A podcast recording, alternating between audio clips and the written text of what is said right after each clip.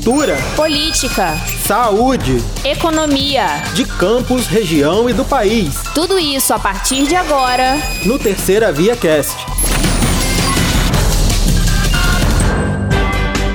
Você está ouvindo o Terceira Via Cast, o seu jornal diário em forma de podcast, comigo, Gabriela Lessa. E comigo, Tiago Gomes. Saiba com a gente, a partir de agora, as principais notícias do site do jornal Terceira Via desta terça, dia 19 de abril de 2022.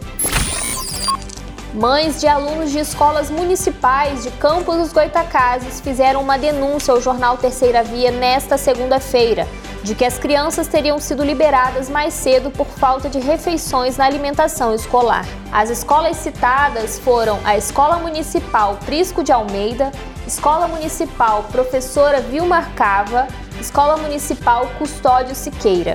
Em entrevista à equipe do jornal Terceira Via, Fabiana Borges, que é mãe da Maria Esther, que estuda na Escola Municipal Vilmar Cava Barros, no Parque Jockey Clube, contou que a falta das refeições, como almoço e jantar, tem prejudicado o andamento das aulas. Segundo a Prefeitura de Campos, a oferta de almoço e jantar já atende a maioria das unidades e em alguns dias todas as 234 escolas e creches serão contempladas.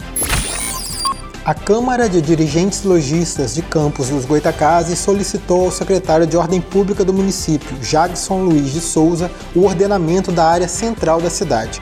O assunto foi discutido em reunião na sede da entidade e as principais reclamações da CDL são tráfego de bicicleta no Boulevard Francisco de Paula Carneiro, o calçadão, e camelôs sem licença no mesmo trecho. O presidente da CDL, Edivar Chagas Júnior, pediu ao secretário que o centro passe por uma espécie de choque de ordem. Sobre o tráfego de bicicletas no calçadão, o secretário disse que deve intensificar a fiscalização. Já sobre os camelôs, Jackson não deu informação.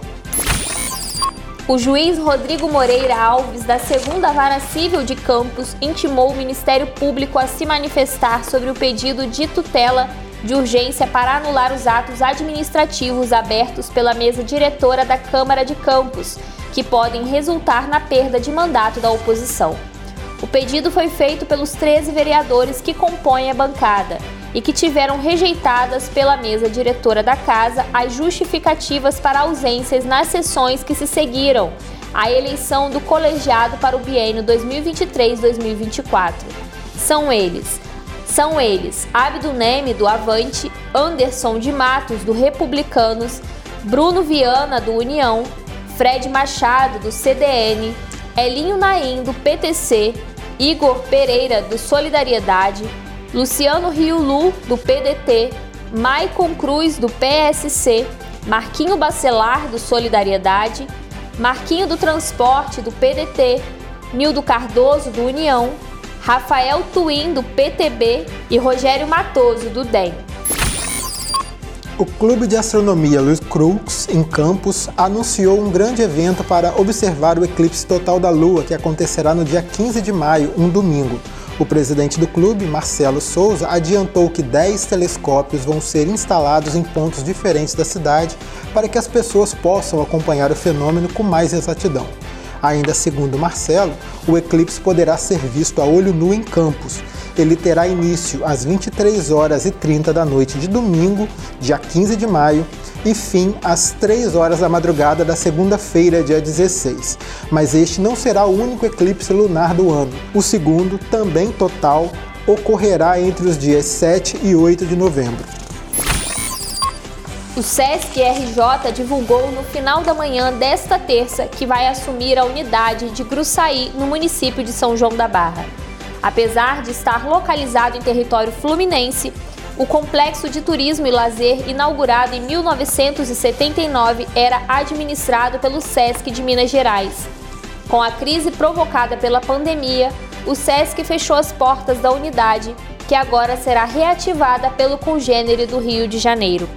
A informação é do presidente do Sistema Fecomércio e do SESC RJ, Antônio Florencio de Queiroz Júnior. O SESC Gruçaí tem 1 milhão e 800 mil metros quadrados e uma capacidade de hospedagem de 2.500 pessoas. Um caminhão com animais furtados foi abandonado na localidade de Barra Seca, em São Francisco de Itabapuana, após policiais realizarem um cerco para abordar os homens que estavam no veículo. Segundo informações da Polícia Militar, a corporação foi acionada por um produtor rural que afirmou ter visto um caminhão em alta velocidade entrando em uma propriedade e tendo atitudes suspeitas. Após a denúncia, os agentes fizeram um cerco na tentativa de abordar os homens mas de acordo com a PM, quando os suspeitos perceberam a presença da polícia, abandonaram o veículo e fugiram, deixando os animais dentro do caminhão. A ocorrência foi registrada na 147 DP de São Francisco de Itabapuana. Ninguém foi preso. Após uma reunião com moradores do distrito de Travessão, a Promotoria de Justiça de Tutela Coletiva da Infância e Juventude de Campos instaurou um inquérito para apurar a denúncia da falta de médicos pediatras na unidade pré-hospitalar da localidade. Também participaram da reunião representantes do Conselho Tutelar. A reclamação dos pais sobre a ausência dos profissionais na unidade médica foi noticiada pelo jornal Terceira Via no último dia 12, ocasião em que a comunidade fez uma manifestação para denunciar o problema. A promotora Anike Assed destacou que é preciso resguardar o direito à saúde das crianças e adolescentes do distrito, considerando a distância do centro do município, a escassez de transporte público e a grande população da localidade, de cerca de 40 mil moradores, devendo ser garantido atendimento adequado às crianças e aos adolescentes. A equipe de reportagem fez contato com a Secretaria de Saúde mas até a gravação deste podcast a resposta não havia chegado. Após a ressaca que afetou o litoral de São Francisco de Tabapona neste fim de semana, ossadas humanas voltaram a ser encontradas na praia de Manguinho nesta segunda-feira. Desde 1997, o local é registrado como sítio arqueológico pelo IFAM.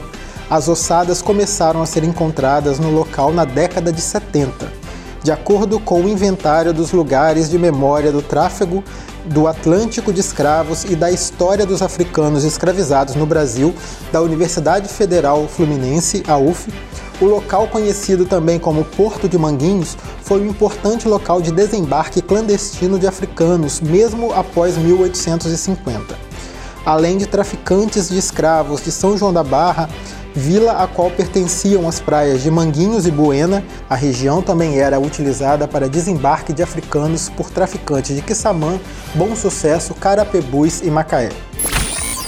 A folia está garantida a partir desta quarta, dia 20, até o domingo, dia 24, com a realização do Carnaval Fora de Época Viver Quissamã. A Prefeitura divulgou a programação completa com todos os blocos de rua, bois malhadinhos e shows regionais e nacionais.